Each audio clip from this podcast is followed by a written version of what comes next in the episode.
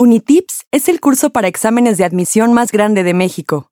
Mediante nuestra plataforma, hemos ayudado a miles de aspirantes a ingresar en las preparatorias y universidades más importantes del país. Te acompañamos paso a paso en tu preparación para que puedas quedarte en la universidad y carrera que quieras.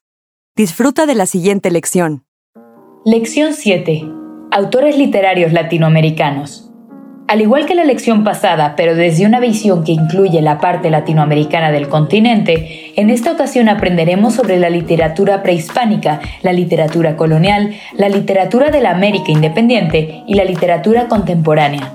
Se entiende por literatura de Latinoamérica a las obras escritas por españoles y criollos en territorio americano durante la colonia, así como por las obras creadas por nativos del continente aunque por estar escrita en español también se le conoce como literatura hispanoamericana. Literatura prehispánica. Como lo vimos en la lección pasada, cuando llegaron los españoles a América, la literatura no se concebía como en la actualidad, pues no estaba escrita y se transmitía de manera oral. Además, tenemos conocimiento de esta literatura gracias a las traducciones de algunos códices indígenas a la lengua castellana. Sin embargo, desconocemos casi la totalidad de esta literatura debido a que se quedó en la tradición oral o no se encontraron otros textos. Los textos prehispánicos se caracterizan por hablar de mitos, leyendas, cantos, alabanzas y por ser escritos de manera anónima. Los más representativos son el Popol Vuh, el Chilam Balam y Ollantay. Literatura colonial. En el contexto del descubrimiento y la conquista de América, la literatura del siglo XVI se identificaba con el Renacimiento. Las crónicas de Indias y la poesía épica tuvieron gran auge en este periodo. Las obras más conocidas son las cartas de relación de Hernán Cortés y la Araucana de Alonso de Ercilla.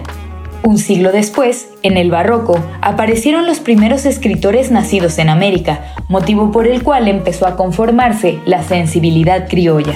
En esta época estaban prohibidos algunos libros, por lo que circulaban clandestinamente.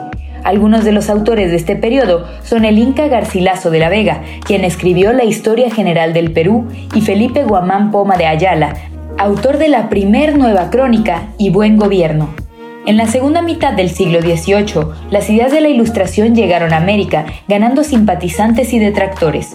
Los jesuitas fueron expulsados de las colonias, pero siguieron escribiendo desde el exilio, simpatizando con las burguesías criollas y sus ansias de autonomía. El principal escritor de este periodo fue José Eduardo de Cárdenas, autor de la exposición de motivos de la Guerra de Independencia. Literatura de la América Independiente. En el siglo XIX, en el contexto de los movimientos de independencia por todo el continente, el romanticismo le dio valor a la poesía popular. Por ejemplo, en América del Sur se enalteció la figura del gaucho, un vaquero que habitaba en la pampa argentina y uruguaya.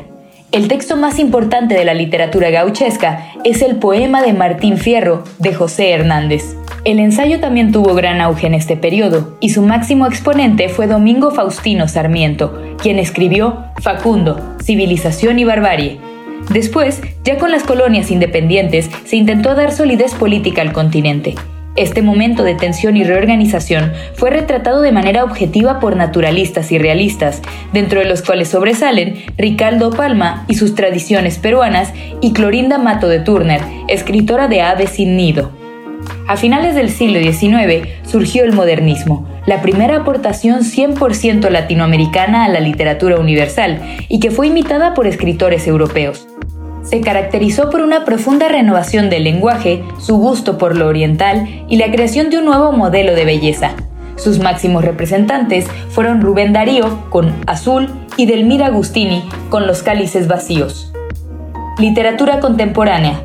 Hasta la mitad del siglo XX la literatura continuó siendo realista, aunque incorporó algunas novedades del modernismo. Además, se comenzó a poner atención en la novela política o sobre dictadores, que buscaban mostrar los problemas políticos que sufrían los países latinoamericanos. Dentro de este género sobresalen obras como El otoño del patriarca de Gabriel García Márquez, El señor presidente de Miguel Ángel Asturias, La sombra del caudillo de Martín Luis Guzmán y Yo el Supremo de Antonio Roa Bastos. Otro tema de gran interés para los escritores de esta época fue el indigenismo, el cual resaltaba los orígenes de los pueblos latinoamericanos. Algunas de las obras más representativas son La Serpiente de Oro, de Ciro Alegría, y Guasipungo, de José Icaza Coronel. En la segunda mitad del siglo XX surgió el realismo mágico, movimiento caracterizado por narrar los hechos más triviales como si fueran extraordinarios y los más extraordinarios como si fueran triviales. El realismo mágico se diferencia de lo real maravilloso, en donde tanto lo cotidiano como lo extraordinario forman parte de la realidad latinoamericana. Sus máximos representantes son Jorge Luis Borges, escritor de El hombre de la esquina rosada, Miguel Ángel Asturias, autor de Leyendas de Guatemala, Alejo Carpentier, autor del Siglo de las Luces y Cien años de soledad de Gabriel García Márquez. Debido al franquismo en España, una serie de escritores tuvieron que emigrar a América para continuar con su escritura. Estos fundaron editoriales importantes, motivo por el que el mundo puso atención en la novelística de Latinoamérica. En la década de 1960 surgió el llamado boom latinoamericano, un movimiento literario que diversificó a una generación de escritores a los cuales les gustaba la experimentación y buscaban cambiar la realidad de América Latina con sus plumas. Los autores más sobresalientes de este movimiento fueron Julio Cortázar, Mario Vargas Llosa, José Donoso, entre muchos otros.